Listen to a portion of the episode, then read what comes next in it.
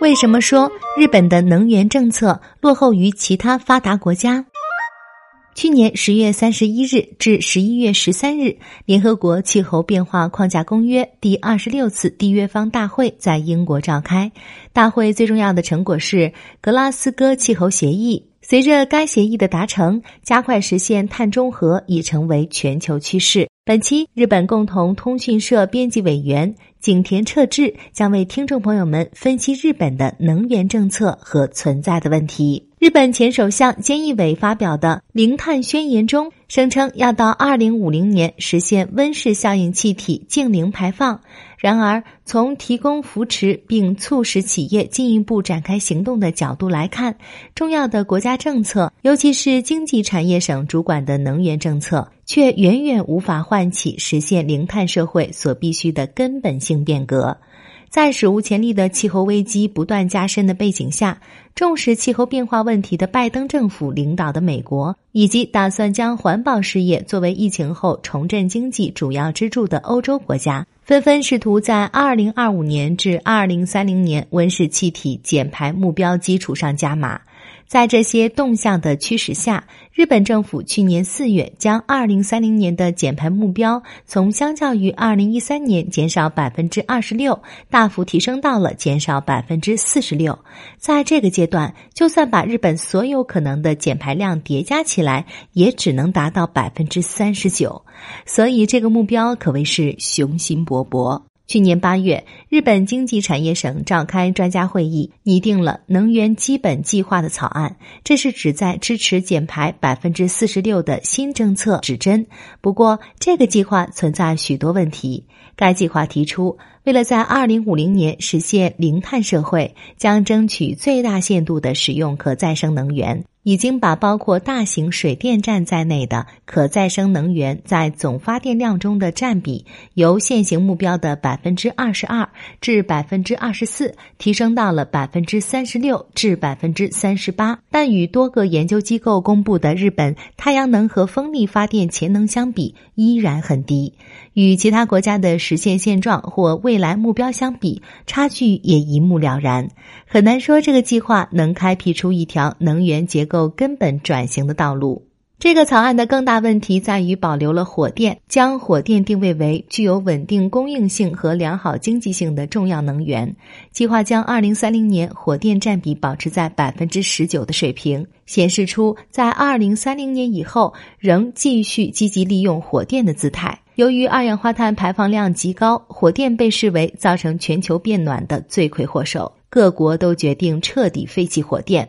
就连联合国秘书长也在要求七国集团于二零三零年彻底淘汰火电。在此形势下，日本的态度显得非常另类。七国集团中，只有日本明确表示将保留火电，甚至被诟病为煤炭上瘾。另外，鉴于福岛核事故的影响，草案提出降低对核能的依赖度，但另一方面又将核能称为低碳的准国产能源。运转成本低廉且波动较小，有助于稳定长期能源供求制度的重要的基载电源，将二零三零年核能在电力结构中的比重设定为百分之二十至百分之二十二之间，和现行计划持平。为了实现二零三零年大幅减少温室气体排放量，二零五零年达到净零排放的目标，必须从根本上改变能源供求结构。可是，日本的能源政策始终在协调核能、化石燃料、可再生能源等各种能源的利害相关者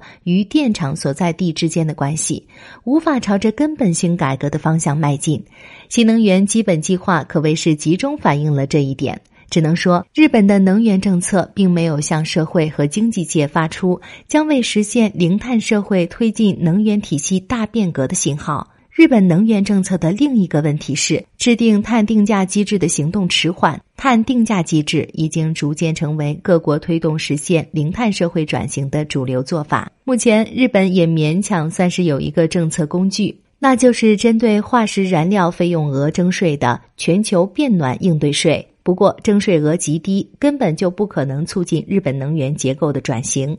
观察现任首相岸田过往的言行，可以发现，无论是针对气候变化问题的知识，还是对此问题抱有的危机感，他都比不上前任首相菅义伟。岸田虽然对发展核电态度积极，但有关气候变化政策的言论却少得惊人。结果这么一来，岂止是政策停滞，甚至会让人担心前政府顶住大企业的反对而坚持推进至今的政策发生倒退。比如，众所周知，新任经济再生担当大臣就一直强烈反对推出碳税。随着菅义伟的下台，也许可以认为日本距离推出真正的碳税更加遥遥无期。在日本切实迈向零碳社会的道路上，今后的政策课题可谓堆积如山。比如，进一步扩大利用可再生能源和大幅提升能源利用效率的政策，这两方面的政策被视为实现零碳社会的双轮驱动。还有旨在实现汽车等运输部门零碳化的限制和扶持政策等等。如果岸田政府不加快步伐朝着零碳社会迈进，那么，在未来十到二十年内，日本在政策上与主要国家之间的差距还会进一步扩大。在气候变化应对措施成为国际社会首要课题的背景下，如果这种差距一直存在，那么日本的地位就会下降，而日本的产业界恐怕就会失去近在眼前的大量商业机会，成为全球零碳竞争中的输家。